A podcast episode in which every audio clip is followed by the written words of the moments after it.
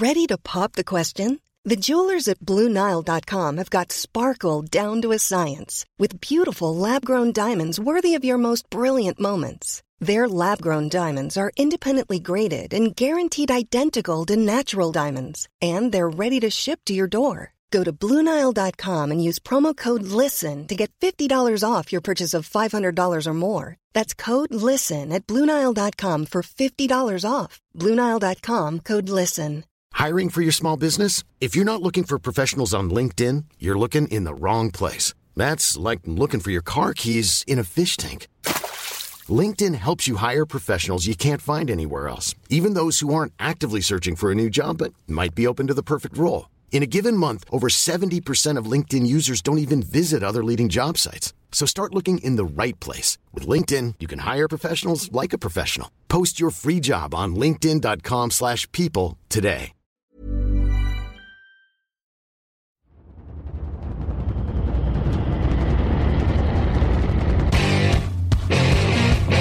Time is it now? Time is it now? Talk to that.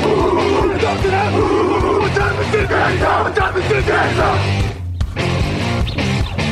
Got gun, Hulk left slot. Dixie left, T left. Mercedes, wide chip, Ricky. Fever left, 75, Katie, Omaha. Quick going.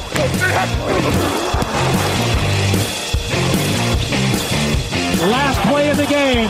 Who's going to win it? Luck rolling out to the right. Dumps it up to Donnie Avery. Goal line,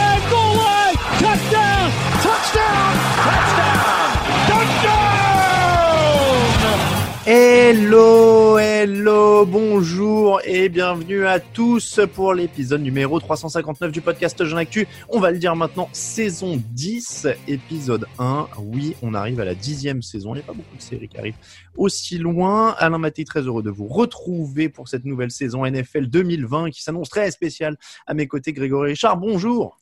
Salut Alain et bonjour à tous.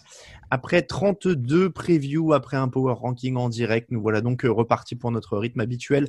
Euh, Grégory, l'émission du jeudi pour présenter les matchs du week-end, mais pas seulement, on va y revenir. L'émission du mardi pour les débriefer et le fauteuil évidemment entre les deux le dimanche euh, pour le l'avant-match NFL. La première semaine de la saison régulière et donc là, Grégory, l'émission du jeudi est un peu remaniée cette saison. Euh, on ne parlera plus seulement preview pur et dur, euh, puisqu'on va aussi éditorialiser un peu, comme on dit.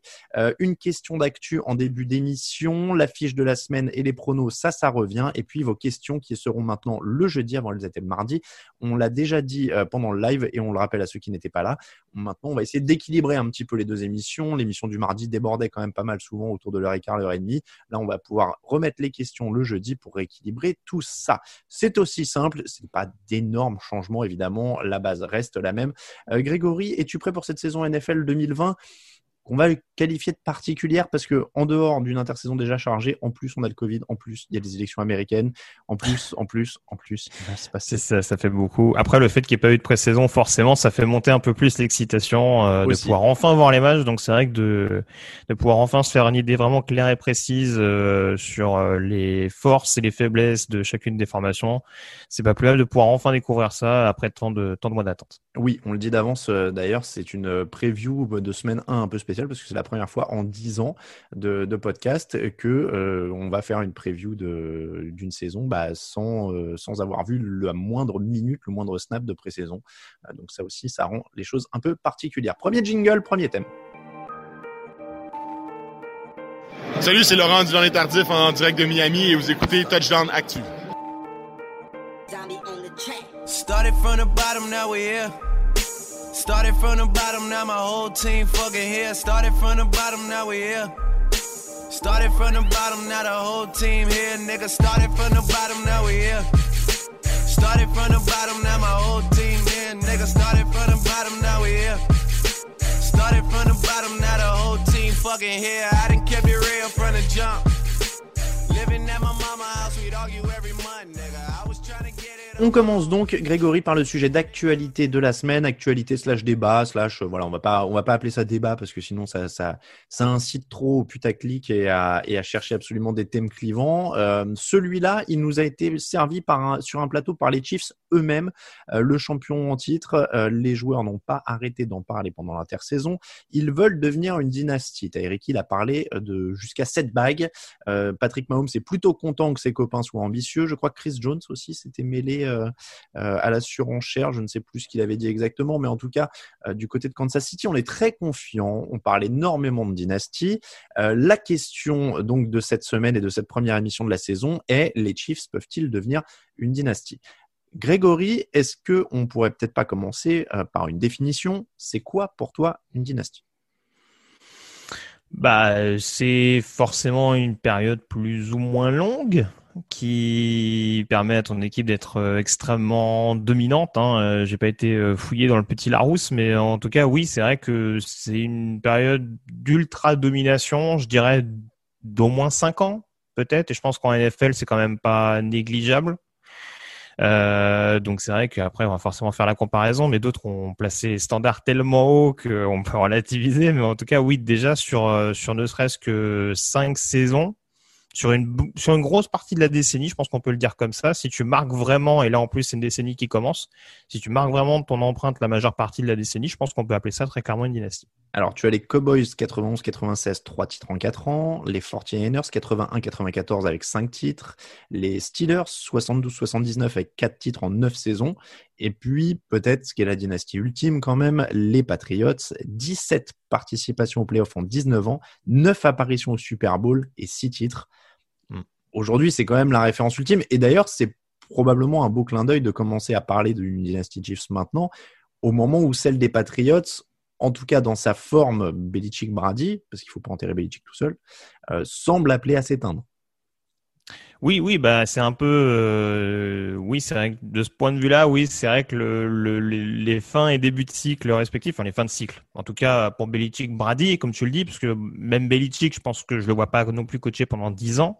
Oui. Euh, même s'il a pas l'air de se tenir en trop mauvais état à 60, euh, je crois qu'il a 69, 70 ans avec, euh, à l'heure d'aujourd'hui, pardon. Il a un doute. Il est plus jeune que plus jeune que Pete Carroll, je crois. oui, oui, oui, il a un an de moins, il me, un, ou deux ans. Il a 68 ans.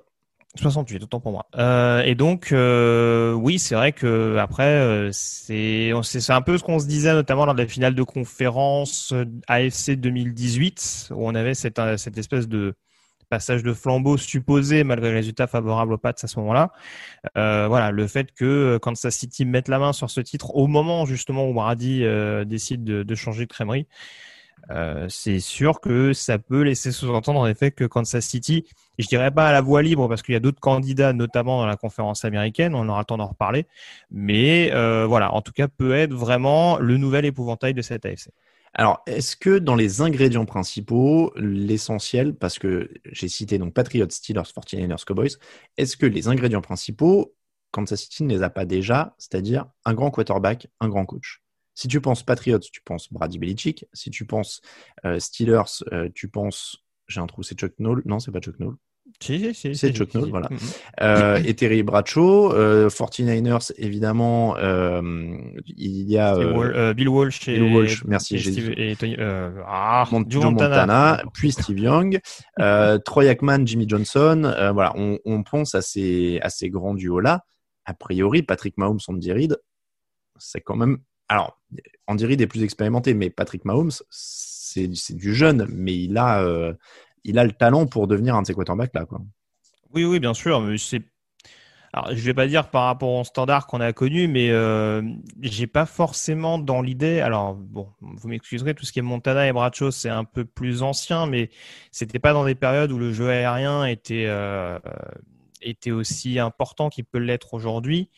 Mais euh, même si on prend l'exemple de Brady ou de Ekman, euh, les premières années, alors, Brady, euh, d'un point de vue statistique, ou en tout cas, euh, voilà, collectivement, il y a rien à redire. il est champion, il me semble, la première année où il est vraiment titulaire à New England.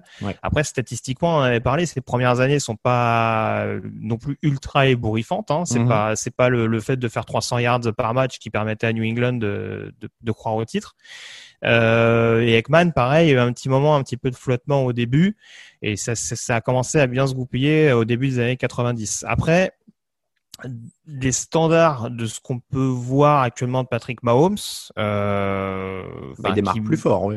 Oui, voilà, c'est ça. Il marque quand même son territoire. euh, une saison quand même assez historique euh, en 2018. Euh, en 2019, euh, il a il a manqué quelques matchs. Malgré tout, dès son retour plus ou moins à 100%, on a senti une grosse différence dans le domaine aérien. C'est vrai qu'il y a quand même cette patte, je dirais, peut-être un peu plus explosive, en tout cas dans le domaine aérien, que ce que pouvait donner les, le début des dynasties euh, que tu évoquais tout à l'heure. Donc c'est sûr qu'à ce niveau-là, on peut s'attendre quand même à une équipe de Kansas City qui sera assez spectaculaire et plaisante à voir.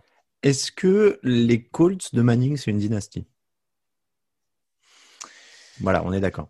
Compliqué. Je te vois grimacer.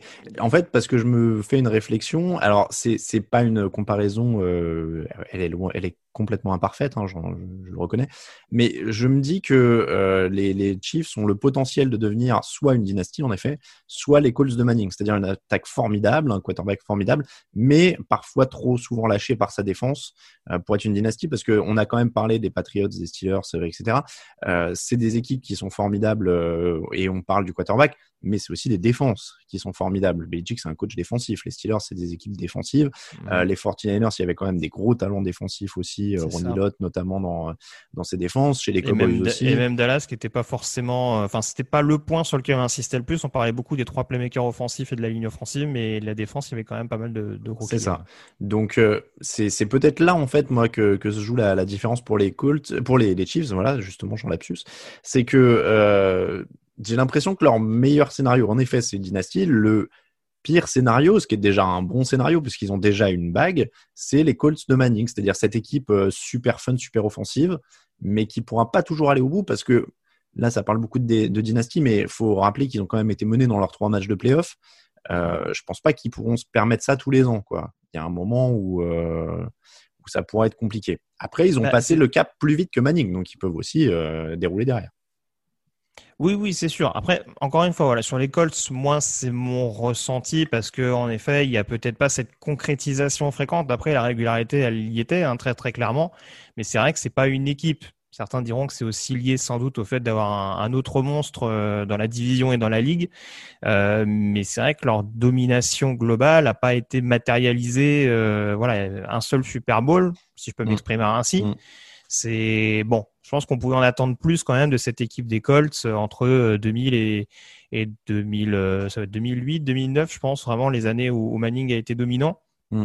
Donc euh, très franchement, euh, voilà, c'est il y a, ils sont pas systématiquement en finale de conf contre les Pats euh, en l'occurrence.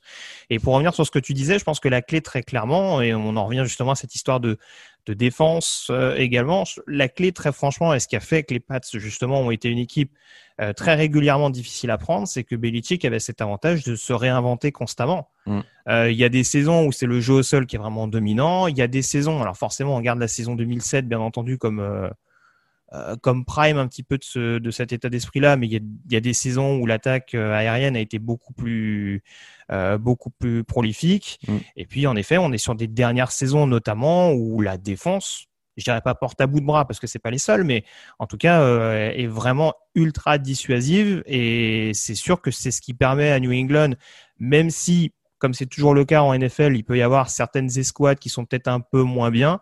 On, a- on en a toujours d'autres qui surperforment, si je peux parler ainsi, ou en tout cas qui ont vraiment un- une baisse de régime très faible et qui permet justement à cette équipe d'être ultra régulière et de rester dans les standards habituels.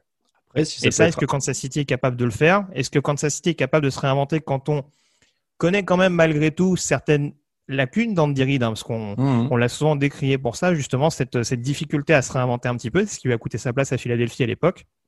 Est-ce qu'Andy Reid a cette capacité chez les Chiefs? C'est ce qui reste encore à déterminer. Après, il fait quand même quoi? 5 titres NF... 5 finales NFC de suite, non? Ou 5 titres euh, NFCS de suite, on dirait, à un moment? Avec, les... avec Oui, Philadelphie. Euh, J'ai un trou, euh, je suis désolé pour les, les supporters des Eagles, euh, mais il, il, il a une année où il enchaîne, je crois que c'est 5 finales NFC de suite, si je dis pas de bêtises. Enfin, ils, ils font un truc, ils font un enchaînement de 5 ans, les Eagles qui était très très fort. Je crois que Au début je- des années 2000, tu penses alors? Oui, c'est ça. Je sais qu'il y, a la fi- il y a une finale contre Tampa, il y a la finale justement, bah, le Super Bowl qui dispute contre les Pats. Je suis en train de vérifier. Après, je Non, ils font- ils font- 2000 Ils font 5 saisons à plus de 11 victoires avec euh, perte en d- défaite en divisional, en finale de conférence, en finale de conférence, en finale de conférence et au Super Bowl. Donc ils font 4 finales N- euh, NFC de suite. Donc, le début de la collaboration entre entre Henry et McNabb aurait ça. pu laisser également mais, mais ce que je veux dire, c'est que... une, une dynastie à venir et ça s'est pas concrétisé de cette manière-là. Ouais, mais ce que je veux dire, c'est que du coup, c'est quand même un élément rassurant sur la capacité d'Andy Reid à rester constant au plus haut niveau euh, sur une certaine période. Et là, il a quand même un mec, avec tout le respect que j'ai pour McNabb, qui est un cran au-dessus au niveau de, au niveau de l'attaque. Ouais. Après, si tu veux, mon avis, euh, tu allais sans doute y venir, hein, mais je parlais de la question de se réinventer d'un point de vue coaching. Euh, faut pas oublier également que si on prend le dernier exemple en date, donc des Patriots, on a notamment un Tom Brady qui a souvent été très intelligent d'un point de vue euh, gestion salariale. Oui, alors ça, c'est le problème auquel je voulais arriver. Voilà, mais euh, bon, je me permets d'anticiper un peu, mais, qui a souvent permis justement aux Pats d'avoir cette marge de manœuvre suffisante pour renforcer l'équipe sur des secteurs où on en avait besoin. Et là, malgré tout, on est dans une intersaison où les Chiefs ont bien fait de blinder les principaux cadres, mhm. que sont justement donc Mahomes, Kelsey et Jones en premier lieu. Mhm. Mais est-ce que ça va pas se payer euh, sur la durée au bout d'un moment euh, Alors, j'en suis pas sûr. Clairement, euh, c'est un point qu'il fallait évidemment aborder. On, ne peut pas le dire dans l'avenir, donc on ne sait pas ce qu'ils vont faire. On va, on va pas rester disant là-dessus, mais clairement, ils ont tous dit pendant l'intersaison, oui, on veut en gagner plein, oui, on veut en gagner 7, oui, machin, etc. Il y a un moment où ils vont en effet devoir le montrer dans leurs prétentions salariales parce que ils sont tous très forts, ils sont tous très bien mis en valeur par euh, par leur coach. Euh, ils vont tous pouvoir toucher euh, plein de pognon s'ils le veulent. Il y a un moment où il va falloir qu'ils mettent leur, leurs intentions derrière leur porte-monnaie ou l'inverse, je sais pas comment on dit, mais il va falloir qu'ils prouvent que s'ils veulent en gagner beaucoup, en effet, il va falloir qu'ils trouvent tous des compromis parce que, comme tu l'as dit, Brady se débrouillait plutôt pas mal pour ça et ça a mhm. été une des clés de la, de la dynastie de, de, New England. Donc, euh, ça, Ou alors, c'est d'un point de vue coaching. On sait qu'Andy Reid est quand même réputé pour sortir également des assistants coach. Ça se remarque beaucoup plus en attaque qu'en défense. Mm. Euh, même si on sait qu'il y a John Arbo aussi qui était plus sur l'équipe spéciale, mais qui reste quand même un peu plus axé sur la défense que sur l'attaque. Mais oui, et puis voilà, il y a, il y a peut-être la possibilité également, je pense à certains postes, notamment où les Chiefs rogne un petit peu. Euh, la ligne offensive, ils font surtout de la promotion interne plus que, mm. on va dire, des superstars à signer. Linebacker, corner, bon, c'est voilà, on, va dire qu'ils essayent de compenser comme ça. Là, ça a réussi en 2019 avec une politique de plier sans rompre. Euh, ça a plus ou moins tenu en défense pour la première année de Steve ça On en avait parlé lors de la preview. Encore une fois, est-ce que sur le long terme, ça peut tenir? Euh, Va vraiment falloir justement que les joueurs soient bien développés et du coup, de facto, bien coachés. Tyreek Hill est allé jusqu'à parler de cette bague. Je pense que même si c'est une très belle équipe, ça va être un peu difficile. On va peut-être commencer par euh, une question qui est de savoir s'ils peuvent réussir le doublé. On l'a déjà posé dans les previews, mais on va la reposer ici. Euh, ça semble quand même, je, vais avoir du mal à dire le contraire vu qu'on les a mis numéro un dans le power ranking d'hier. Donc je pense en effet qu'ils peuvent aller chercher le doublé, même s'il y a des interrogations sur leur défense par rapport à d'autres équipes, mais le côté explosif de cette euh, attaque rend tout possible. Est-ce que tu penses qu'ils peuvent réussir le doublé et voir plus? J'ai beaucoup de points d'interrogation sur l'AFC en règle générale, donc c'est toujours la même chose. Euh, j'en parlais tout à l'heure, c'est vrai que on a souvent dit, à tort selon moi, que les Pats allaient souvent au Super Bowl ou en finale de conférence parce que euh, justement l'AFC euh, était faiblarde. Alors qu'elle qu'elle ait été un peu plus faiblarde que la NFC, je pense que c'était globalement un fait. Maintenant, ça n'empêchait pas d'avoir quelques équipes, justement, on parlait des Colts, les Ravens qui ont souvent été là, les Steelers également, euh, qu'il fallait quand même se farcir euh, au moins une fois par an la majeure partie du temps. Là, c'est sûr que les Chiefs, euh, on va se retrouver dans la, à peu près dans la même situation, c'est-à-dire que la FC me paraît quand même bien moins armée que la NFC au premier abord. Il y a bien entendu des clients, il y a toujours les Ravens, il y a toujours les Steelers, je pense qu'il faudra surveiller, ça vous en avez parlé hier, euh, je ne vais, pas, je vais pas refaire le, le Power Ranking live. Euh, mais c'est sûr que ça leur laisse quand même une fenêtre assez importante. Hmm. Avec les problématiques qu'on évoquait notamment, euh, Roethlisberger qui revient de blessure à Pittsburgh, Lamar Jackson dont on attend encore la confirmation en playoff à Baltimore, c'est des choses qui jouent en faveur de Kansas City.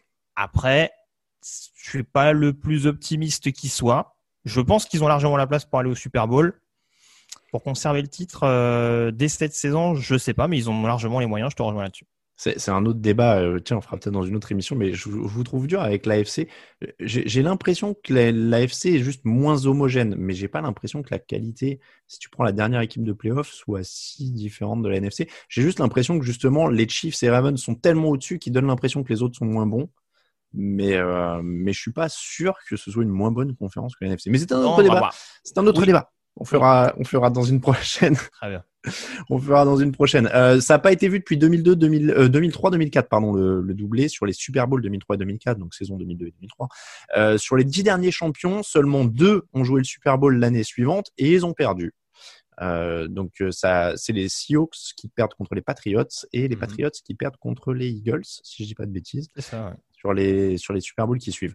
Bon, euh, moi, je, encore une fois, je, je pense qu'ils peuvent. euh, ils ont les armes. Après, dynastie, c'est quand même toujours difficile à, à dire. On va pas donner de, de réponse définitive. On voulait juste vous donner des arguments. C'est pour ça qu'on n'appelait pas ça forcément un débat. Euh, C'est un sujet de de la semaine, mais on va pas vous balancer des trucs, euh, des, des grandes certitudes qu'on n'a pas. hein. Je pense qu'on est d'accord là-dessus, Grégory. C'est pas tout à fait notre Oui, notre registre. Mais voilà, vous avez les, les arguments, vous avez les, les éléments. Moi, je pense que ça peut, ça peut être en tout cas une des équipes majeures des années à venir, très clairement. Maintenant, en effet, euh, c'est toujours dur de, confirmer, de concrétiser en NFL, donc ce serait quand même assez présomptueux d'annoncer une dynastie alors que personne n'a réussi à un doublé depuis plus de 15 ans. C'est quand même déjà la première étape. Le sujet de la semaine, c'est fait. On passe à la fiche, évidemment. On rentre dans le dur. New Orleans Saints, Tampa Bay Buccaneers, c'est la première très grosse affiche de la saison NFL 2020. Ça va être magnifique. La première de Tom Brady avec les Buccaneers aura lieu à New Orleans. Inutile de dire que c'est un premier défi titanesque. Peut-être sans Mike Evans, au moment où on se parle, Grégory, il est touché aux ischios et incertain pour cette rencontre. Est-ce que Tom Brady est un peu dans la peau de l'outsider pour ses débuts euh, avec Tampa? Complètement. Euh, c'est vrai qu'on attendait forcément euh, de savoir parce que ça fait quand même plusieurs semaines maintenant qu'on répète que l'intersaison va être délicate par rapport au contexte sanitaire et on a quand même une attaque de Tampa qui, même si elle fait rêver sur le papier, a quand même beaucoup changé en quelques mois, euh, pas seulement au poste de quarterback. Donc c'est vrai que va quand même y avoir pas mal d'ajustements à prendre en compte et c'est vrai que commencer par un déplacement chez les Saints, alors je vais pas griller les étapes, mais ça peut quand même être vu à double tranchant. C'est-à-dire que d'un côté, en effet, tu joues, selon moi, contre le favori de la NFC. Mm. Euh, sur ces terres, dans un match de division où les Saints vont forcément arriver avec le couteau entre les dents, en se disant ah ouais tiens soi-disant il y a le nouveau meilleur quarterback de la division qui arrive, euh, on veut lui montrer ce qu'on vaut, etc., etc. Euh, après, il me semble que les Saints commencent pas toujours très très bien leur saison régulière. Euh, ça c'est vrai. ça a été ça a été contesté l'année dernière lors de leur, leur Monday Night contre contre Houston, mais de mémoire, ils gagnent sur un field goal à la dernière seconde de Will Lutz. euh, dans un match où les Texans ne déméritent pas du tout. Euh, donc très franchement, euh, on se rappelle il y a deux ans le, la défense qui se fait découper, qui se fait découper pardon, par, par Fitzpatrick. Donc, bon, on ne sait pas trop exactement ce qu'il faut en faire. Après, mais pour répondre à ta question concrètement, oui, Tom Brady apparaît euh, clairement dans une position d'outsider, euh, tout comme son équipe. Encore plus en l'occurrence si son receveur numéro 1 est un petit peu fragilisé. Ça, sent quand même le gros match offensif. En tout cas, sur le papier, on a deux grosses attaques, même si, encore une fois, elles arrivent sans rodage. Il y a vraiment, euh, on part de zéro dans ce match. Ça va être le premier snap pour eux. Encore plus celle de Tampa. Du coup, tu sais que j'aime bien faire ça dans ce genre de gros match offensif. Quelle est la meilleure défense? Quelle est la mieux placée pour faire la différence, en tout cas? Là encore, l'avantage semble être à New Orleans. Bah, J'en parlais lors des previews. euh, J'attends quand même de voir le niveau du run-stop des Saints. Euh, ils n'ont pas perdu grand monde. Euh, des Mario Davis, qui était leur la saison passée, est toujours là. Euh, il me semble que Kiko Alonso, par contre, est forfait pour ce week-end, mais ils ont quand même d'autres linebackers euh, également. Euh, Craig Robertson qui doit toujours être là, Alex Zalon qui est revenu de blessure. Donc, globalement, il y a quand même une ossature qui est présente. Après le départ de, de Mike Nolan euh, pour Dallas, euh, j'attends de voir ce que ça peut donner. Euh, à l'inverse, du côté de Tampa, le jeu au sol était quand même très très propre. Le, le, enfin, le, je, parle, je parle du jeu au sol, le, le run stop, pardon. Ce- Celui de, des Saints aussi, hein, je me permets de te couper, ils sont Non, quatrième non, ce- contre le sol l'an dernier. hein. On est d'accord. C'est pour ça que je dis que c'est le, c'est vraiment le départ du coach qui, Mm. moi, m'intrigue dans le sens où il faut voir s'ils arrivent justement à garder la constance qu'ils avaient l'année dernière dans ce domaine-là. À Tampa, il y a eu moins de changements côté coaching staff. Il y a un groupe qui reste sensiblement le même, notamment le duo euh, Lavante David, Devin White. Euh, et je pense qu'à ce niveau-là, même avec un running back euh, qui est capable de pas rester dans un seul registre de jeu au sol, euh, avec des linebackers qui peuvent être assez polyvalents, c'est quand même quelque chose d'assez intéressant. Après, sur le sur la sur le jeu contre la passe, euh, j'ai moins de certitude de chaque côté. J'ai jamais caché mon scepticisme sur la couverture euh, côté Saints. Euh, je suis pas plus optimiste sur la couverture côté Bucks. Donc euh, là, comme ça, je te dirais que la défense des Bucks me rassure un tant soit peu par rapport au run stop. Mhm. Mais c'est pas de deux ou trois têtes d'écart, quoi. Très clairement, je pense que ça va être plus ou moins, ça va être plus ou moins au même niveau selon moi. Après, euh, si les Saints, euh, enfin, si, tu, tu parlais de la, de la défense au sol des Saints. S'ils bloquent Tampa en bas et que Brady se retrouve pour son premier match sans Mike Evans, sans beaucoup non plus d'automatisme euh, avec ses receveurs, même s'il y a Gronkowski, mais on ne sait pas dans quel état il est non plus. Ils ont Euh, pas mal de tight aussi, hein, même si les Saints sont quand même assez réputés pour avoir euh, des groupes de safety assez fournis et assez cogneurs. Donc ça, ça va être à surveiller aussi. avec Malcolm Jenkins qui est revenu en plus. Euh, donc euh, en plus, alors si bloquer Tampa au sol, Tampa au sol, c'est Ronald Jones, LeSean McCoy, Leonard Fournette. Leonard Fournette doit avoir un rôle solide selon son coach. Ronald Jones est le titulaire officiellement. Mhm. Euh, quelle sauce on pourrait avoir le droit là-dessus? C'est un peu euh, flou aussi, hein, ce qui attend les Saints euh, au sol. Bah, c'est ça, je serais pas étonné. Je, encore une fois, c'est pour ça il y a beaucoup de similitudes malgré tout. Euh, je sais pas s'ils joueront exactement de la même manière, mais en tout cas, d'un point de vue profil, c'est quand même assez similaire. Il y a quand même deux Mhm. quarterbacks très expérimentés et je pense que bon, McCoy, je pense, sera peut-être plus un troisième coureur en l'occurrence. Je sais pas dans quel état est arrivé Fournette exactement, mais à mon avis, oui, on sera peut-être dans la forme de sa vie, Bah, c'est toujours comme ça de toute façon. Avant le début de la saison, tout va bien dans le meilleur des mondes. évidemment. Euh, J'en doute pas, hein, mais euh, bon, j'attendrai de- de- d'en voir plus pour être pour être rassuré là-dessus. Mais oui, on peut être dans le même format justement que Camara Murray, c'est-à-dire que euh, Jones comme Camara peut apporter justement un peu plus de polyvalence en sortie de backfield et Fournette va être peut-être un petit peu plus là pour pour rentrer justement sur des courses plein centre, aller vraiment euh, aller vraiment bûcher. Euh, je sais que beaucoup ne sont pas hyper convaincus par son statut de, running back numéro un, mais avoir un joueur quand même de cette envergure capable de soulager un petit peu euh, on dira son, comité euh, de coureurs euh, tout en justement mettant un peu plus de pression et en forçant les Saints à bien considérer justement ce jeu au sol de, Tampa. Ce qui était quand même un problème, mine de rien, chez les Bucks ces dernières années, hein, c'est cette difficulté à avoir un jeu au sol dominant et à mettre peut-être un peu trop de pression sur ses, sur ses quarterbacks. Là, en l'occurrence, euh, je pense que ça peut être un duo de chaque côté qui va être intéressant à suivre parce qu'il va vraiment falloir être euh, hyper discipliné défensivement pour bien défendre sur, sur n'importe quelle phase de jeu.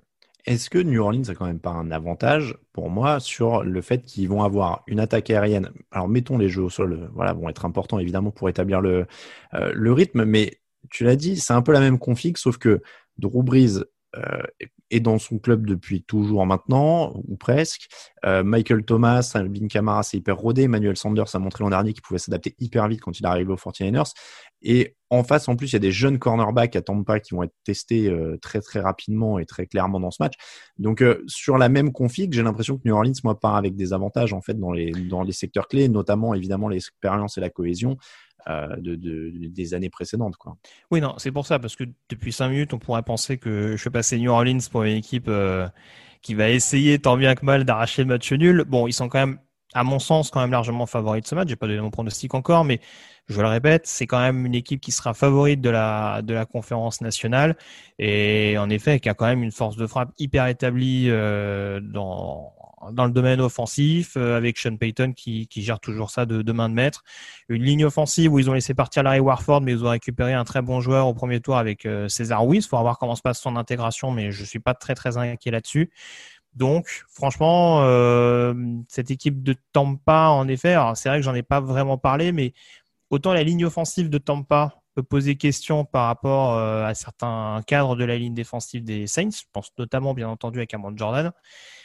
Autant est-ce que le pass rush de Tampa euh, avec un Jason Pierre-Paul sur lequel je suis toujours pas convaincu en 34 euh, face à la grosse ligne offensive des Saints qu'on voit depuis quelques années, est-ce que ça peut mettre vraiment sous pression un Drew Brees qui, comme tu le disais, euh, voilà, garde toujours ses- des bons réflexes, hein, euh, malgré ce qu'on peut en dire, toujours un très bon placement, euh, toujours une capacité à trouver rapidement ses cibles. Euh, une fois qu'il les a identifiés. Donc c'est voilà, ça va, être- ça va quand même être assez compliqué du côté de Tampa et c'est aussi ce qui fait que ça nous promet un match à points. Alors le prono et le scénario, on va dire. Comment tu vois ça? Hmm. Bah écoute, je te dirais les Saints euh, vainqueurs, euh, avec ou sans Mike Evans, hein, je précise d'emblée. Euh, après le scénario, bon, sans être trop original, je pense que c'est un match qui va monter rapidement dans les points et qui en quatrième quart va être peut-être un peu plus intense, euh, un peu plus avec des défenses qui vont peut-être élever encore un peu plus leur niveau de jeu. Mais euh, tu veux un score? Non, enfin pas forcément. Non, c'était vraiment avoir une idée globale. Ouais, je te dirais peut-être elle est, elle est moins d'un touchdown d'avance peut-être pour New Orleans. Parce que je- franchement, j'aimerais bien quand même que ce soit un petit, un petit chassé croisé euh, pour que ça nous donne du suspense jusqu'au bout, mais je vois quand même les Saints euh, avoir un ascendant. Bon, les Saints, pour moi aussi, je l'ai dit, je pense qu'ils sont un petit peu supérieurs dans, dans tous les domaines à l'heure actuelle et qui bénéficient évidemment de leur expérience euh, collective. Donc, euh, moi, je serais même pas étonné de les voir prendre un petit avantage dès le début, en fait, et de, euh, de dérouler un petit peu derrière. Bon, ça n'engage que moi, mais je vais dire les Saints également pour cette première affiche de la saison. C'est l'heure de passer au pronostic de tous les autres matchs. It's time, baby! Make it special tonight! Make tonight special! It's our night, and it's our division. It's our time to go win it. We're gonna start fast and finish strong. Yes, sir. And we go work on three. One, two, three, work.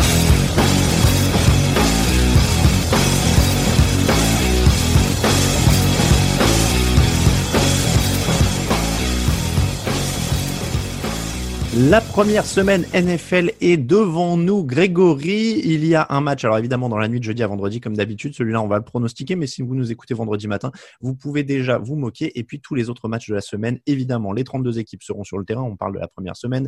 Il y a donc 16 rencontres.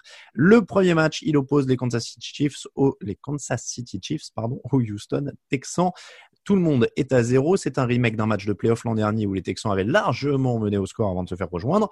Euh, DeAndre Hopkins n'est plus là donc pour Houston, même s'il y a pas mal de cibles. Brandon Cooks est incertain au moment où on se parle pour la rencontre quand même, ce qui va quand même être, à mon avis, euh, un truc qui va revenir souvent à Houston, puisqu'ils ont un beau groupe de receveurs, mais qui sont tous très fragiles. Euh, donc Brandon Cooks est incertain. Euh, L'armada des Chiefs, on en a beaucoup parlé. Au niveau des pronostics, ça me semble plutôt, en tout cas, s'il faut mettre de l'argent dessus, assez évident. Grégory, ce sera quoi pour toi? Bah écoute, j'en parlais tout à l'heure, hein, Houston euh, avait créé un peu la surprise de New Orleans l'année dernière. Euh, bon, bah Sean Brilland est suspendu de mémoire.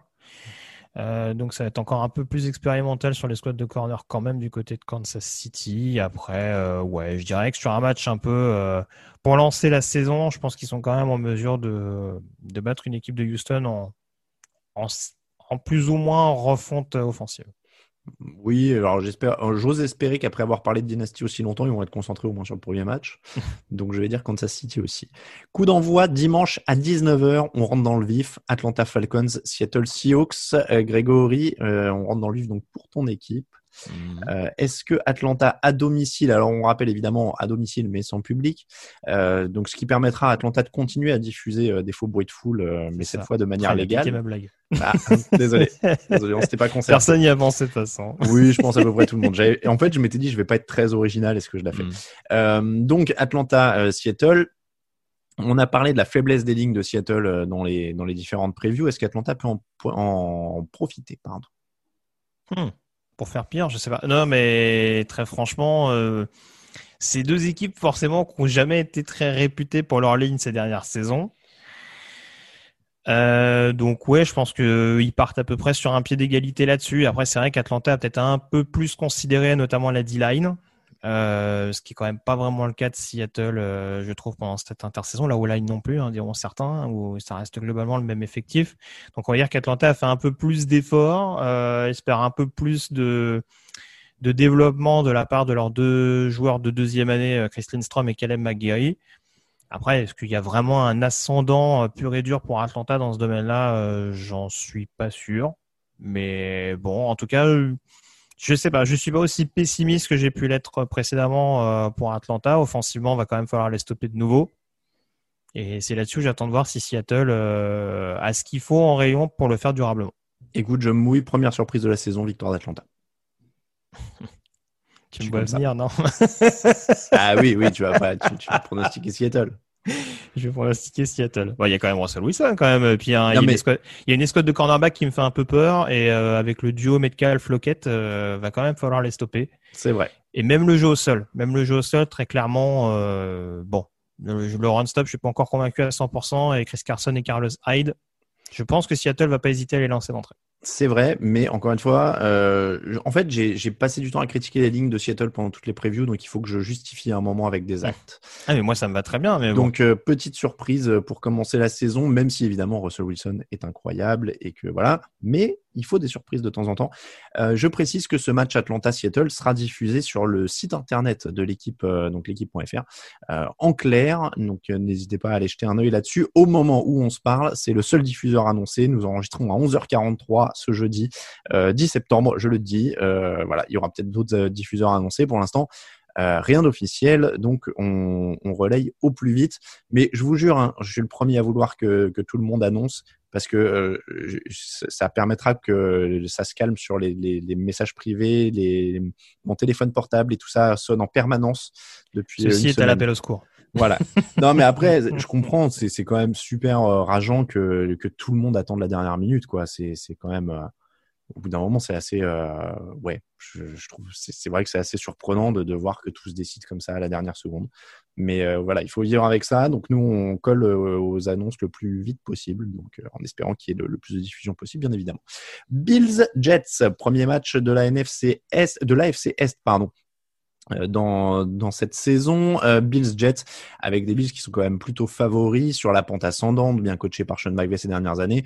Ça semble plus galère avec euh, Adam Gaze, même si cette équipe de New York s'est gratté cinq victoires l'an dernier malgré des, des, conditions difficiles, des blessures, une mononucléose et tout ce que vous voulez.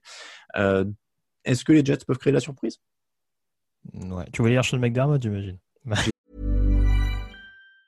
If you thought the only way to get a more defined jawline with natural looking results was through surgery, think again. Juvederm Volux XC is a non surgical injectable gel filler that improves moderate to severe loss of jawline definition and can help you achieve natural looking results with little downtime. Even better, this improved definition lasts up to one year with optimal treatment. No maintenance required. Improve jawline definition for a smooth, sculpted look with Juvederm Volux XC. For important safety information and to find a licensed specialist, visit juvederm.com. That's J U V E D E R M.com. Not for people with severe allergic reactions, allergies to lidocaine, or the proteins used in Juvederm. Common side effects include injection site redness, swelling, pain, tenderness, firmness, lumps, bumps, bruising, discoloration, or itching. There's a risk of unintentional injection into a blood vessel, which can cause vision abnormalities, blindness, stroke, temporary scabs, or scarring. Talk to a licensed specialist to find out if it's right for you. When you're ready to pop the question, the last thing you want to do is second guess the ring.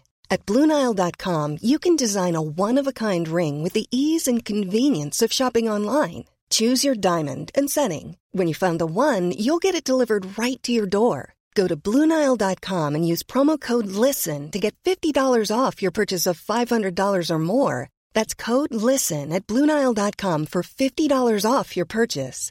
Bluenile.com, code LISTEN.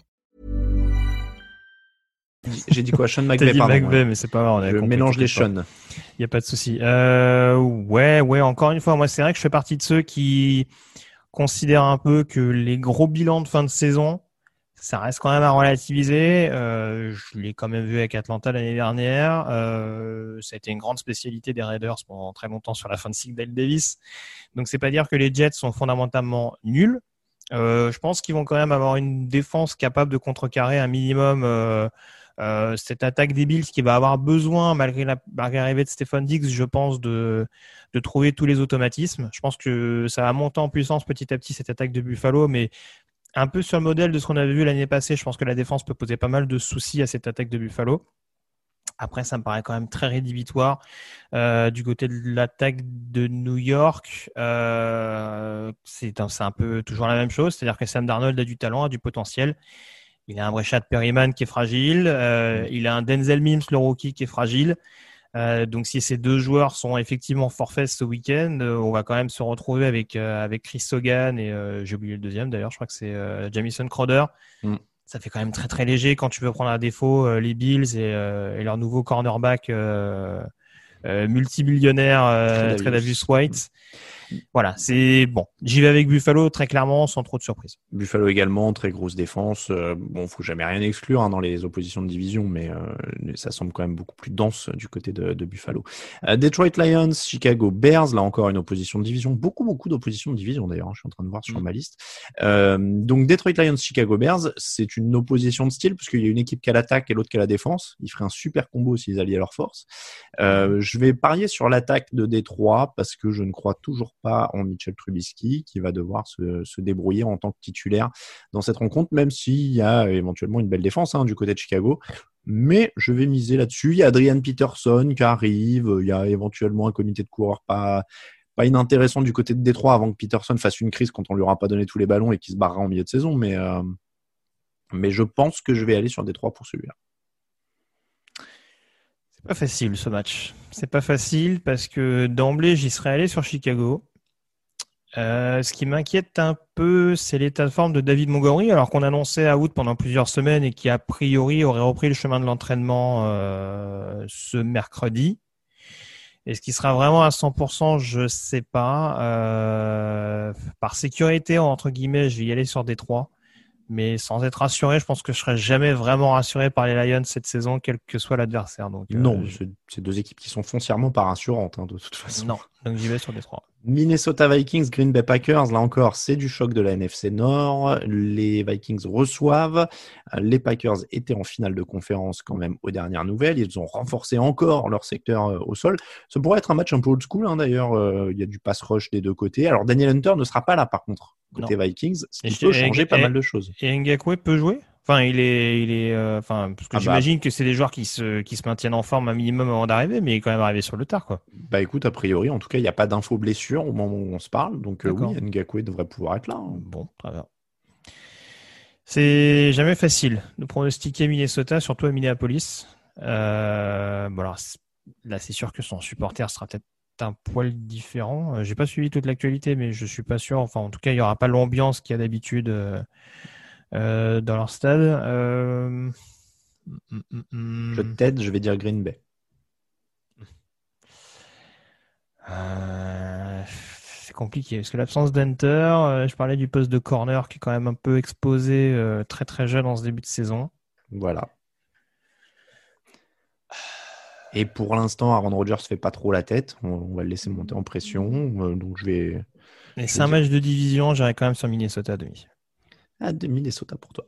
Hmm. New, euh, New England, pardon, Patriots, Miami Dolphins, encore de la division. Euh, New England, donc, Cam Newton, Bill Belichick, l'association improbable démarre. Euh, tout le monde s'est fait des bisous pendant l'intersaison. Bill, il est génial. Non, c'est toi qui es génial. Toi, Cam, t'es bien. Non, c'est toi le meilleur. Non, c'est toi le plus bosseur. Non, c'est toi qui reste plus tard. Donc, ça s'annonce plutôt pas mal pour l'instant. Il n'y a pas beaucoup de receveurs. En face, c'est Ryan Fitzpatrick. Tu vois, Tagovailoa n'est pas encore titulaire. Euh, je vais aller sur euh, New England parce que, bah, force de la défense, face à quand même une équipe de Miami qui reste très limitée. Euh, et je l'ai dit, je crois dans le projet Cam Newton. je suis moins dithyrambique là-dessus. Enfin, non Ah, pas dithyrambique, sois, mais. oui, dithyrambique, je sais pas, mais euh, Euh, bon, alors déjà, on rappelle quand même que Miami, sans être extraordinaire ces dernières années, euh, il me semble que ça s'offre au moins une fois par an le scalp des Pats. Euh, la dernière en date, c'était l'année dernière, euh, en dernière semaine de saison régulière, ce qui a quand même coûté la deuxième place de la conférence aux Pats. Est-ce que ça aurait changé fondamentalement leur parcours en playoff? J'en suis pas persuadé, mais euh, en tout cas, c'était quand même une défaite pour le moins surprenante. Euh, il y a eu en effet pas mal de remodifications pendant l'intersaison avec des anciens Pats qui ont rejoint notamment Miami. Euh, maintenant, je te rejoins. Je pense que globalement, un peu sur la même logique que ce que je disais tout à l'heure sur Tampa, il y a quand même pas mal de choses à reconstruire. Je pense que très clairement sur les premières semaines, les équipes qui ont quand même beaucoup, dû beaucoup rebâtir, je pense que ça va pas forcément être euh, hyper beau à voir. Alors en effet, du côté des Pats, euh, entre les départs Covid, euh, la certaine refonte également offensive, euh, ça va pas être forcément extraordinaire. En tout cas, c'est pas ce que je pense. Mais je dirais peut-être oui les Pats, mais pas de 20 points selon moi. hein. non, non, non, non, là, il va pas y avoir beaucoup de matchs de 20 points pour les Patriots cette année quand même. Ce sera pas le menu. hein.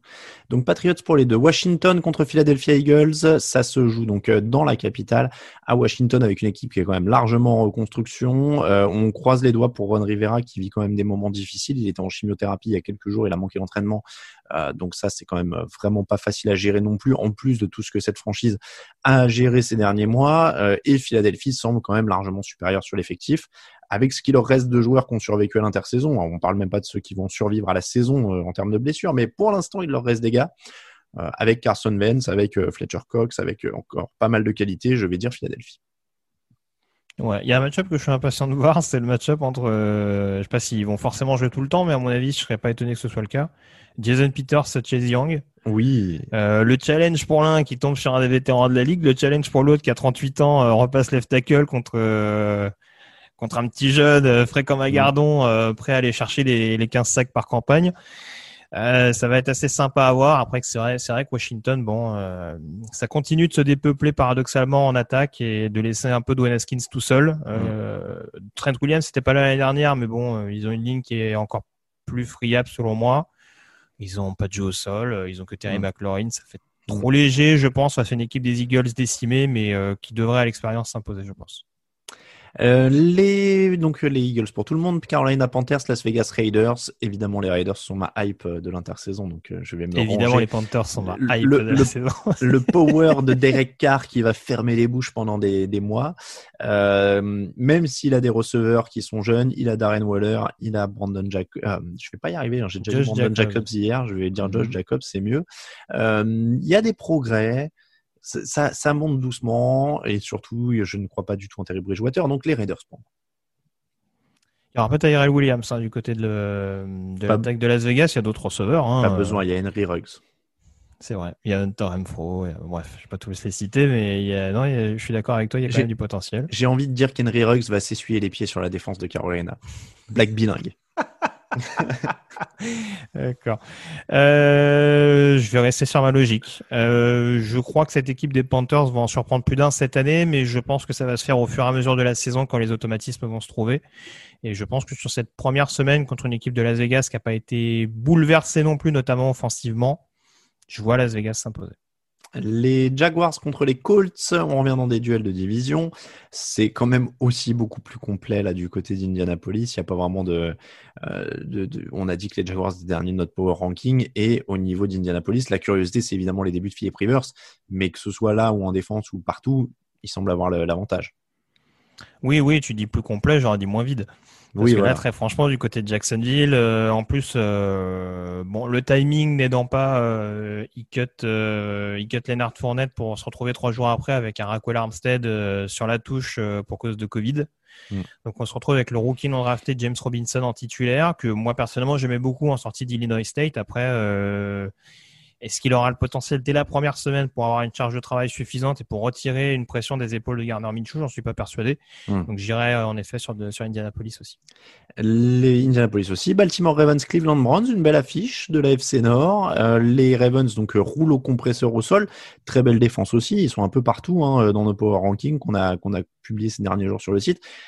Les, Ravens sont favoris. Après, Cleveland a quand même du matos, hein, avec Miles Garrett, avec euh, Austin Hooper qui arrive en renfort de Beckham et de Landry euh, et de Nick Chubb. Enfin, il y a du matos. Je pense pas que euh, les Browns vont créer la surprise. Je vais parier sur les Ravens pour être raisonnable, mais ça pourrait être un match plus serré que prévu. Oui, il faut pas oublier. Alors, c'est pas le même contexte exactement à ce moment-là de la saison, mais Cleveland est une des deux seules équipes à avoir fait tomber Baltimore encore plus à Baltimore l'année dernière. Mmh. Euh, même si c'était en début de saison et que beaucoup, beaucoup, beaucoup de choses se sont passées entre temps. Euh, c'est vrai que cette ligne offensive un peu expérimentale malgré tout euh, du côté de Cleveland, avec le besoin d'incorporer Jack Conklin et potentiellement le rookie euh, Jerry Wills, même si je pense que ce sera surtout Chris Hubbard qui aura un peu voix au chapitre côté gauche. Mmh. Euh, Baltimore, malgré leur domination l'année dernière, avait un peu de déchets sur le pass rush. Euh, avec les ajouts, notamment sur la ligne défensive qu'ils ont fait, je pense qu'il y a quand même moyen de mettre en difficulté cette O-line et de remettre un petit peu dans le doute Maker Bayfield dans ce début de saison. Donc je dirais en effet Baltimore aussi. Baltimore pour tout le monde. Coup d'envoi à 22h05 dimanche. Cincinnati Bengals, Los Angeles Chargers. Joe Bureau est déjà le capitaine de cette équipe de Cincinnati. En face, ce sera Tyrod Taylor avec Los Angeles. Bon, c'est pas encore un, un, duel de quarterback ultra prestigieux, euh, mais Los Angeles semble quand même avoir l'avantage sur la foi de sa défense, euh, pour le coup, euh, et, même du matos qu'il y a autour du quarterback. Ouais, bah, ce qui est problématique, ça j'en ai parlé pendant toute la preview hein, sur le sur les Bengals. Moi, ce qui m'embête un peu, c'est que oui, ils ont un nouveau quarterback, oui, ils récupèrent Green, oui, il y a des signes positifs qui peuvent laisser entendre qu'ils seront pas aussi catastrophiques que ce qu'on a pu voir en 2019. Maintenant, il y a deux secteurs qui, moi, me paraissent rédhibitoires, c'est la ligne offensive et le poste de linebacker. Euh, on a un Austin Eclair qui va être débarrassé euh, de la concurrence un peu, euh, je dirais pas malsaine, mais voilà, en tout cas un peu polluante en interne de Melvin Gordon. Et je pense qu'il qui peut avoir un bon rendement contre ce contre ce run stop des Bengals. Et puis en face, ouais, tu le disais, il y a quand même une ligne chez Chargers, il y a peu de points aussi positifs, je trouve, du côté de Los Angeles que que la ligne défensive ou en tout cas le pass rush face à une escouade de tackle que je trouve très limitée, euh, ça peut en effet être une première compliquée pour Burrow et j'y vais sur les Chargers. Allez, Chargers pour tout le monde, 22h25 dimanche, Saints Buccaneers, on a tous les deux donné les Saints, San Francisco 49ers, Arizona Cardinals, là encore une affiche de division plutôt alléchante avec des 49ers en finaliste du Super Bowl face à des Cardinals qui sont une des équipes sensations de l'intersaison avec l'arrivée notamment de, de DeAndre Hopkins. Euh, il y a du monde euh, de, dans ces deux équipes. Je vais donner l'avantage aux 49ers sur le- l'expérience euh, et sur la, la puissance de leur jeu au sol notamment, mais Arizona a quand même de la puissance de feu là pour embêter le, le San Francisco. Ouais, c'est sûr. Euh, il me semble avoir vu côté blessure que Dibo Samuel et Brandon Ayuk, les deux receveurs euh, un peu stars de l'équipe, euh, étaient plus que limités Oui, physiquement. ça, Il y a beaucoup de problèmes de blessures pour les receveurs des Niners. Bon, voilà, euh, quand il va falloir affronter Patrick Peterson et Byron Murphy, bon, je pense pas que ce soit les premiers venus, surtout le premier cité. Euh, donc tu le disais, c'est vrai, euh, et George Kittle qui a un impact assez important, mais on sait que l'arrivée d'Isaiah Simmons va être très scrutée. Et à mon avis, les deux vont se croiser deux trois fois sur ce sur ce type de match. hein. C'est Mm. justement pour contrer les tight ends qu'on a fait venir Simmons du côté de l'Arizona, et là ils auront un test grandeur nature. Donc ça se jouera à très peu de choses, je pense. Je vais jouer la sécurité, en effet, euh, en, jouant comme toi les Niners à l'expérience. Après, franchement, je serais tout sauf étonné qu'Arizona arrive à s'offrir San Francisco des premiers matchs de la saison.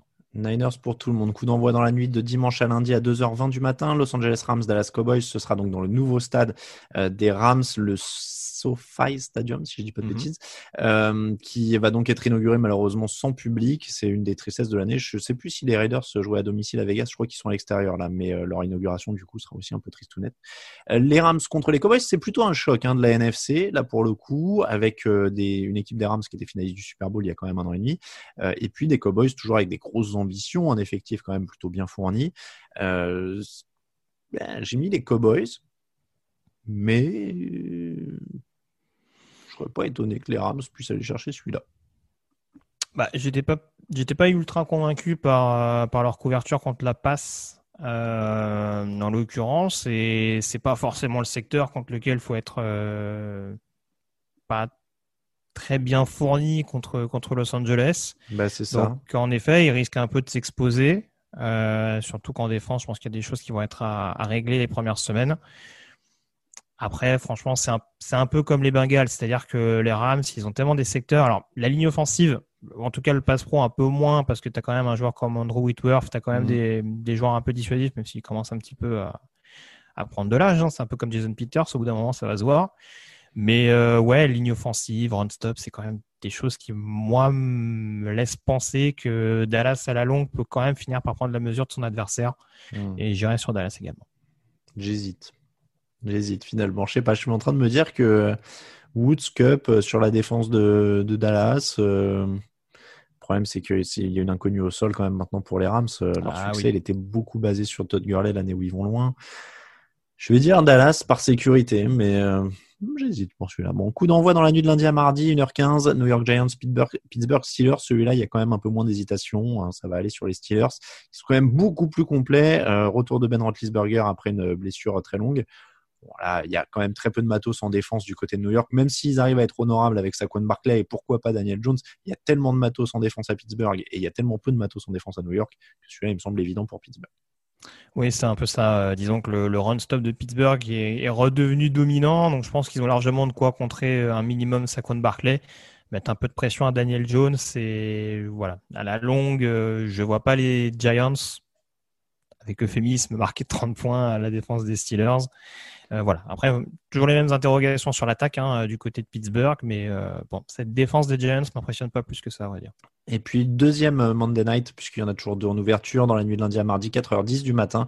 Broncos, Titans, les équipes, une équipe donc qui était en finale AFC l'an dernier, les Titans, et des Broncos qui espèrent monter. Alors tu disais tiens que tu croyais pas trop aux fins de saison boulet de canon en général. Est-ce que celle des Broncos t'a plus convaincu? Et est-ce qu'il pourrait du coup titiller Tennessee? Oui, dans le sens où il y a quand même, je trouve, euh, un effort qui a été fait euh, pour vraiment renforcer l'attaque sensiblement euh, pendant l'intersaison. Et la défense, franchement, je fais globalement confiance à Vic Fangio. Je pense qu'il y a des secteurs d'un point de vue coaching, l'arrivée de Pat Shermer, qui on parle beaucoup de Drew et de son escouade de receveurs, en effet, avec l'arrivée de Jerry Judy, peut-être le développement de Noah Fant en Tyden. Ça, c'est des choses indéniables. Euh, après, il y a quand même une belle triplette sur le jeu au sol et je pense que Pat Shermer va pas se priver pour l'utiliser. Euh, il y a une ligne offensive où il y a toujours des points d'interrogation euh, avec le fait d'avoir laissé Garrett, Gold, Garrett Balls pardon, côté gauche et le retrait de dernière minute de Jawan James parce qu'il a été remplacé par Demar Dodson. Euh, mais je pense que Mike Munchak peut développer également cette ligne offensive qui est là pour cette, pour cette deuxième année. Je pense qu'il y a moyen que ça se développe. Euh, et puis voilà, encore une fois, Vic Fangio, la défense, je lui fais globalement confiance malgré le, le forfait de dernière minute et, probablement pour la saison de, de Van Miller. Oui, ça, ça fait mal. Voilà. Mais euh... ceci étant dit, les Titans sont quand même favoris et tu vas parier sur eux. Non, je vais dire les Broncos. Tu vas dire les Broncos. Je vais dire les oh. Broncos parce que, alors, je pense que ces deux lignes offensives qui, sur cette première semaine, vont être un peu en difficulté. Euh, les Titans, je suis pas emballé du tout par leur line. Euh, Taylor Lewan a fait une bonne, une bonne fin de saison passée comme beaucoup de ses coéquipiers, mais je, je le trouve pas extraordinaire depuis son arrivée à Nashville. Et à droite, avec en plus un Wilson qui est en retrait par rapport au Covid. Dennis Kelly et Tyson Brello que j'ai un peu connu à Atlanta. C'est léger. C'est léger. Donc, euh, malgré le forfait de Van Miller, je pense que Denver, il y a quand même la place pour, euh, pour qu'ils pour qu tapent Tennessee d'entrée et qu'ils arrivent à freiner un minimum d'Eric Henry. Alors, je vais, je vais euh, plus respecter euh, Jeffrey Simmons, Jadevon Clooney quand même, qui vient d'arriver, euh, Kevin Bayard. je vais aller sur les Titans quand même, qui en défense, ah, semble, me semble pouvoir ralentir. J'ai parlé de la triplette de coureurs. Il y a, il y a un bon run-stop du côté de Tennessee. Après, c'est toujours pareil. Hein, J'étais un peu réticent sur le fait que Mike Vrabel prenne le, la casquette de Cordo. J'ai plus de réticence sur Tennessee, mais je pense que ça fera les playoffs. Hein, mais sur cette première semaine à Denver, ça peut, ça peut se prendre les pieds dans le tapis. Allez, Tennessee, pour moi, on passe à vos questions.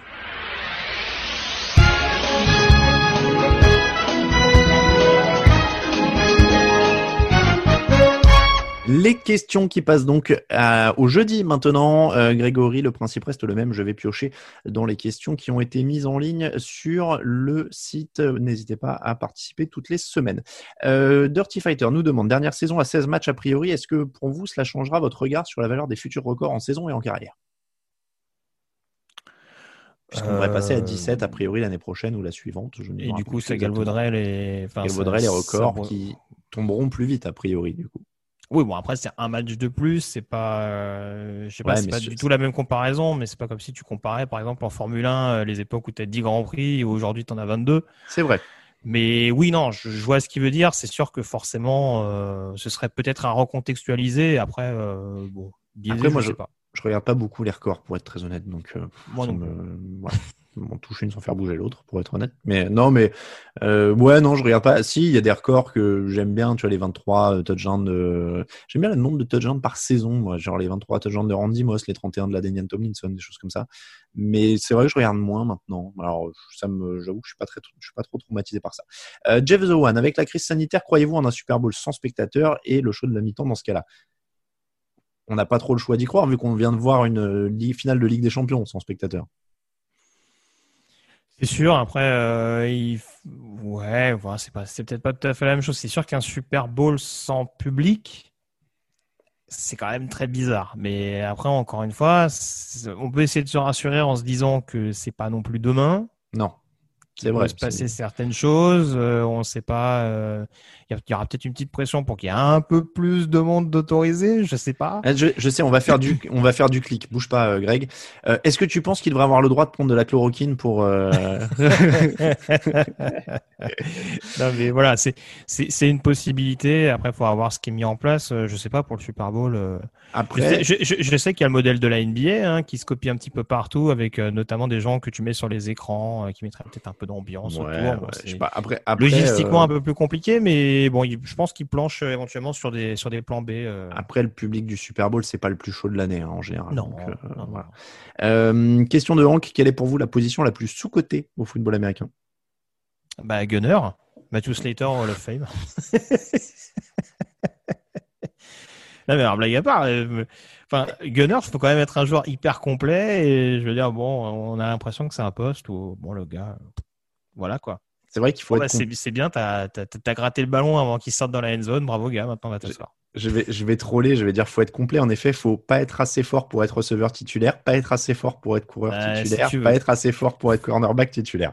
Faut être rapide, faut être, euh, faut être bon plaqueur, faut être synchro avec ton punter, c'est Je, je c'est beaucoup de choses. Je, Je sais, je, sais, mais je, non mais je, le précise pour nos auditeurs. Je sais que J'ai beaucoup de respect. un peu. J'ai beaucoup de respect pour les équipes spéciales au sens où c'est un des postes les plus dangereux en plus. En plus, en plus. Donc euh, ça, oui, je, je leur retirerai jamais. Euh, ceci étant dit, est-ce qu'on peut dire que kicker est encore sous-coté? Parce que vu l'importance de la position maintenant avec les, les, les extra points à 33 yards, etc., je comprends même pas qu'il y ait des, qu'il y ait pas plus de formation et d'insistance là-dessus et des mecs qu'on fasse une spécialité hyper jeune parce qu'ils peuvent prendre comme Justin Tucker des beaux contrats maintenant vu leur importance. Et j'ai pas l'impression qu'il y ait 32 kickers fiables en NFL aujourd'hui. Non mais alors je, je, vais, je vais même poursuivre dans ton truc parce que je l'ai pas dit tout à l'heure avec Chicago. Euh, je suis même pas sûr qu'il y ait 32 kickers dans les équipes. Et Oui. puisqu'on a parlé des Pats qui ont cuté euh, et, et Folk avant de, de faire leur groupe de 53, donc ils se retrouvent encore à l'heure actuelle, euh, me semble-t-il, sans kicker officiel, à part- en dehors de la practice squad. Mm. Euh, Chicago a quand même cuté Eddie Pinheiro. Oui. Enfin, ils l'ont, l'ont pas cuté, ils l'ont mis sur la, sur la réserve des joueurs blessés, il me semble. Moi, je crois. ouais. Mais du coup, alors ils ont Cairo Santos sur la practice squad, mais officiellement, à l'heure où on se parle, même si je pense que Santos sera réactivé entre temps, Oui, oui. euh, ils ont pas de kicker. Donc euh, oui, on peut considérer qu'aujourd'hui, c'est pas forcément la position la plus surcotée non plus. Tiens, question un peu hors euh, foot US. Question de Hank. Regardez-vous d'autres sports en dehors du football et du basket? Par exemple, le baseball, le hockey, le flag football ou le rugby? Toi, t'es très F1, non? Oh, ça m'arrive, mais plus pour le boulot. Après, euh, le Ah, ça m'arrive de regarder le baseball et le vélo, mais plus pour dormir. Eh, Moi, je vais, je vais quitte, à, quitte à lancer un pavé, mais je regarde même plus le basket. J'ai pas regardé un match depuis euh, peut-être deux ans. Et en fait, je regarde rien en dehors du, du foot US. Et je crois que le jour où je ferai plus TDA, je, je toucherai plus au sport du tout, en fait, même dans le boulot. Non, mais tu vois, Mhm. c'est. Ouais, je regarde plus rien d'autre, en fait. Je regarde juste les Coupes du Monde et les Euros de foot, tu vois. Oui, à peu près pareil. Oui. mais sinon, euh, pas, pas des masses, quoi. Pas des masses. Euh, quel est. Alors, attendez, autant pour moi. Euh, Arnaud. Amo, pardon, 04. Ar- Arnaud. oh, je vais y arriver. Amo 4. Euh, vu le contexte actuel, confinement, camp d'entraînement raccourci, aucun match de pré-saison, est-ce que vous pensez que les équipes qui ont gardé leur effectif stable par rapport à 2019 seront celles qui gagneront le plus de matchs en 2020 Moi, j'en suis convaincu. Forcément, il semble y avoir un avantage. Bah, ce que j'ai expliqué tout à l'heure. Après, je pense que ce sera hum, notable au début. Et que forcément, au fur et à mesure, bon, faudra voir, bien entendu, parce que ça, c'est vrai qu'on en parle encore très peu, parce qu'il n'y a pas encore de méga grosses, grosses vedettes. Mais c'est sûr que si on se retrouve avec un top joueur euh, qui se retrouve sur la, liste, sur la liste Covid, euh, il y en a qui vont faire un peu la gueule, mais je pense que au fur et à mesure de la saison, oui, je pense que les équipes où il y aura eu pas mal de modifs vont monter en puissance, mais pour les premières semaines, euh, il y a des équipes qui vont gagner, je pense, à rester globalement stable.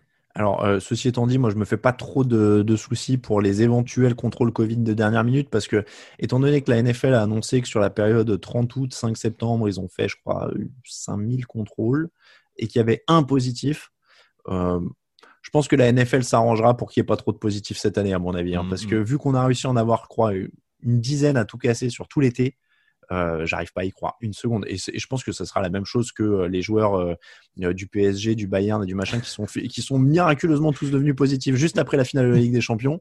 On l'a bien vu, la NFL, à un moment, il y a eu un, il y a eu un, un lot de 70 positifs d'un coup. Ils ont fait, laissez-nous faire, c'est le labo. Nous, on sait. Euh, donc, euh, je crois pas une seconde, enfin, pas une seconde, mais j'ai du mal à croire que ça va poser des problèmes. Franchement, euh, Oui, je suis sceptique aussi. Mais bon, écoute. Quand on voit que les mecs arrivent à cacher des ligaments croisés pétés, ils vont pas s'emmerder pour une pour euh, pour un Covid quoi. Si le mec, à part Mm. si le mec est en train de ramper par terre en crachant ses poumons, je pense que euh, on ne saura pas. C'est ça. Euh. Euh, les questions de la rentrée par LW 75. Qu'est-ce qui vous excite le plus dans cette nouvelle saison? Allez, t'as le droit qu'à un seul truc. Les Bucks, Bill et, Bill et Newton, Lamar Jackson de le retour, Joe Bureau la pépite. Bah, Joe Burrow, forcément, moi, euh, c'est mon côté draft, hein, mais euh, Mm. c'est sûr que je suis très intrigué à l'idée de voir ce qu'il peut donner. Même Tagovailoa, hein, je sais pas vrai. s'il jouera dès cette saison, mais euh, Les- j'ai hâte de voir ce qu'il peut donner à Miami. ouais. Moi, j'avoue que j'arrive pas à me décider entre les Bucks et Bill, et Bill euh, Belichick et Cam Newton. Les deux euh, ont quand même un super potentiel. Quelle équipe peut finir à 0-16 et quelle équipe peut finir invaincue? Je vois pas d'invaincu. Par contre, 0-16, les Jaguars sont dans la course. Ah, 0-16, c'est dur. Euh, Non, je pense pas qu'ils le feront. hein. On en gagne. Non, non, après, après, si on parle d'équipe amenée à être le plus probablement dans ce cas de figure, oui, je te dirais Jaguars, oui, à 0-16 et potentiellement à 16-0. euh, On voit pas. ah, si tu veux en mettre un, tu vas aller peut-être les Saints. Moi, je j'y crois pas du tout. Mmh. en 16-0. Euh, la Ah, je, division te la- dis pas que j'y- je te dis pas que j'y crois plus, je te, je te- je te dis si je sors le candidat le plus probable. La, la division la plus ouverte et la plus cadenassée. Euh, Ah, j'avais réfléchi là-dessus en plus. Division, alors la plus cadenassée, euh, forcément, j'irais plus vers la NFC West. La Ça NFC. dépend ce qu'on entend par cadenassée, mais en Oui, tout cas, voilà, celle c'est avec le plus haut niveau et où ce sera, où ça va batailler le plus dur, je dirais quand même NFC West. Alors en fait, moi, je l'avais je l'avais compris différemment. Cadenassé, je voulais, je l'avais compris au sens, euh, il y a un favori et point barre quoi. Tu vois, les cadenassés, genre les Chiefs, Ah. à mon avis, cadenassent leur division. Et la plus ouverte, en effet, serait la NFC West, où peut y avoir le. Ah oui, oui, c'est la plus incertaine, tu vois. Bah alors du coup, la plus je dirais la NFC Est, hein, la plus cadenassée. Tu penses que Dallas est ultra favori? Bah, les Eagles avec leur euh, avec leur hécatombe euh, de nouveau sur la ligne offensive, le fait que aux dernières nouvelles, il n'y a pas encore de receveur vraiment dominant, euh, je sais pas, je les mets pas encore au niveau de Dallas à l'heure actuelle. je, pense que Kansas City est bien plus large dans sa, dans sa division que Dallas, où, où ils arrivent toujours moyen, euh, ils ont toujours un moyen de se tirer une balle dans le pied. hein. Ouais, mais bah, encore une fois, c'est à contextualiser. Mahomes a été blessé pendant une partie de la saison dernière, mais il me semble qu'ils sont à- ils sont pas à, à 6-3 ou 6-4 pendant quand ils perdent à Tennessee, ils sont pas super bien d'un point de vue comptable. Et c'est vraiment leur deuxième partie de saison euh, qui les remet vraiment dedans. Après, euh, moi, je les vois quand même sur des matchs à Las Vegas ou des trucs comme ça. euh, à mon avis, ils vont être un peu emmerdés. Puis on, l'avait dit, ils vont quand même jouer euh, les Saints à l'extérieur, les Bucks à l'extérieur. Je sais pas si quantitativement ils peuvent euh, ils peuvent faire la différence d'entrée. Euh, tuc, tuc. Alors. Quels sont les quarterbacks titulaires qui vont être mis sur le banc en cours de saison? Question de fricazoïde. Bah pas Teddy Bridgewater déjà. Parce qu'il n'y a personne derrière ou euh, Euh, aussi, aussi c'est à prendre en compte. Euh, Tyrod Taylor? Tyrod Taylor, Mitch Trubisky Euh, ouais. Bon, après, Trubisky, c'est pas que je crois follement en Nick Foles derrière, hein, mais, mais Bah, oui. J'étais j'étais partisan, enfin en tout cas je pensais que Nick Foles euh, aurait l'ascendant euh, pendant les camps. Manifestement c'est pas ce qui s'est passé, donc j'attends de voir ce que donne Trubisky. Mais oui, on va dire si on si on cherche un trio, euh, Trubisky, Taylor et puis éventuellement Fitzpatrick. Ty- Tyrod Taylor, oui, voilà, Tyrod et- Taylor et Ryan Fitzpatrick, c'est un peu le cycle de la vie, j'ai envie de dire. Mm, c'est un peu le cycle de la vie qui, qui va se répéter. Euh, les Browns en bilan positif cette saison et peuvent-ils prétendre à une place en playoff? Question de Johnny Manziel, Manziel était l'élu.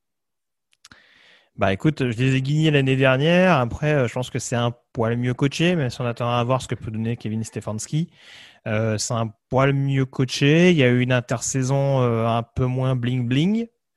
Euh, on a cherché avant tout à miser sur la stabilité en considérant quand même la ligne offensive qui était un gros gros point négatif en 2019. Si on pose la question à moi, moi je les mettrais dans les 7. Après, euh, ils ont quand même surtout une fin de calendrier assez intéressante. Euh, ils ont les deux déplacements, notamment à New York. euh, Enfin, ils, ont des équipes qui restent quand même à leur, à leur portée. Donc, je dirais oui, ils ont la possibilité d'être en playoff. Après, ils seront pas. Je doute qu'ils soient à 11-5 ou 12-4. Quoi. Allez, deux questions pour terminer. Paronyme, actuellement, quel est le meilleur quarterback de moins de 30 ans, de moins de 40 ans, de plus de 40 Bon, Patrick Mahomes, moins de 30 ans, c'est réglé. À plus de 40 ans, Brady, non? Je- C'est pas le seul Plus de 40 ans, Brady. Euh, Bah, après, après, moi, j'ai fait mon ranking quarterback, donc certains ont la réponse. Hein, mais, euh, Alors attends, moins de 30 ans Mahomes, moins de 40 euh, Wilson, moins de et plus de 40 Brady. Oui, on peut dire ça. ouais. On est pas mal. Mm. Euh, et j'en avais une dernière. euh, Tony Gonzalito, Andy Reid, ce fin gourmet, a déclaré que sa bague de Super Bowl lui permettrait d'avoir des cheeseburgers gratuitement. Si vous étiez à sa place, quel avantage tireriez-vous de votre statut de champion? En dehors des, euh, en, en dehors des trucs évidemment très, comment dire? Non, je, je sais pas, je me perds dans ma réflexion. en, en- en dehors de draguer en boîte, c'est ça que j'allais te dire.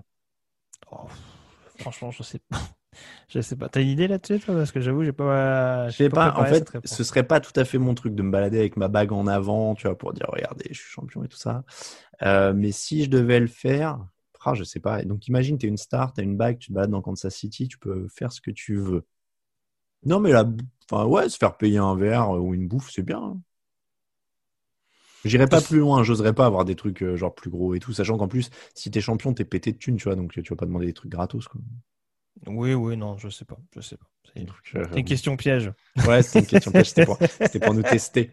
Eh bien, écoutez, c'est sur cette question piège qu'on va terminer l'épisode euh, de la saison 10, épisode 1, 359. Je sais pas, dites-moi ce que vous préférez, si je dis 359 ou maintenant saison 10, épisode temps, euh, du podcast Jean Actu. On remercie tous ceux qui nous soutiennent sur Tipeee, n'hésitez pas à les rejoindre.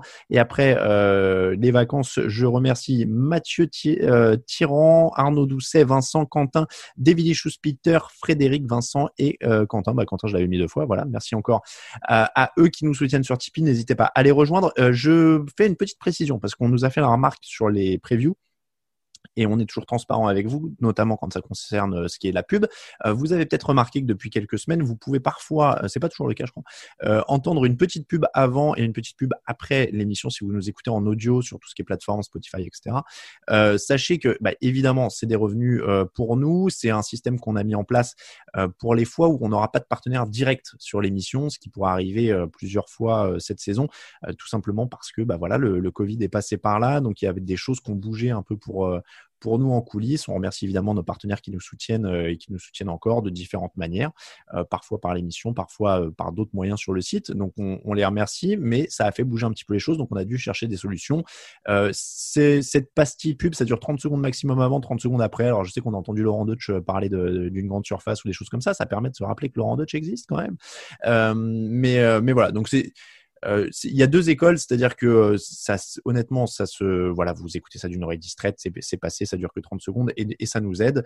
Euh, et d'un autre côté, ça évite que moi je parle d'un, que je parle d'un partenaire. Il y aura jamais les deux en même temps. Vous entendrez en tout cas jamais une pub avant et le partenaire dedans. En tout cas, on essaiera de euh, d'éviter au maximum euh, ce, ce genre de, de configuration. Mais voilà, c'est juste pour vous expliquer. On fait ça.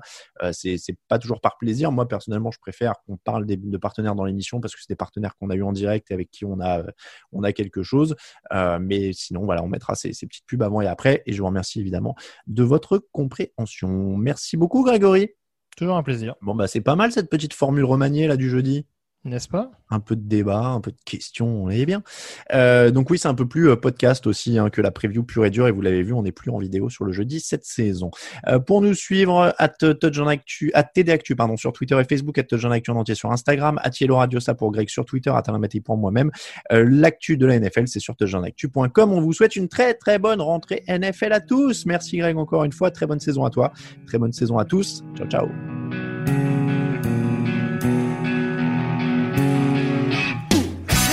Meilleures analyses, fromage et jeux de mots, tout sur le foutu est en TDAQ. Le mardi, le jeudi, tel gâteau risotto, les meilleures recettes en TDAQ.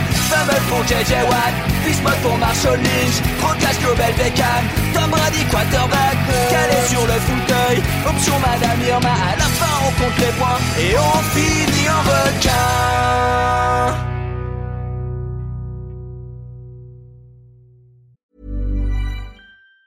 Even on a budget, quality is non-negotiable. That's why Quince is the place to score high-end essentials at 50 to 80% less than similar brands. Get your hands on buttery soft cashmere sweaters from just 60 bucks, Italian leather jackets, and so much more. And the best part about Quince, they exclusively partner with factories committed to safe, ethical, and responsible manufacturing. Elevate your style without the elevated price tag with Quince. Go to quince.com slash upgrade for free shipping and 365-day returns. Hi, I'm Daniel, founder of Pretty Litter. Cats and cat owners deserve better than any old-fashioned litter. That's why I teamed up with scientists and veterinarians to create Pretty Litter. Its innovative crystal formula has superior odor control and weighs up to 80% less than clay litter. Pretty Litter even monitors health by changing colors to help detect early signs of potential illness. It's the world's smartest kitty litter. Go to prettylitter.com and use code ACAST for 20% off your first order and a free cat toy. Terms and conditions apply. See site for details.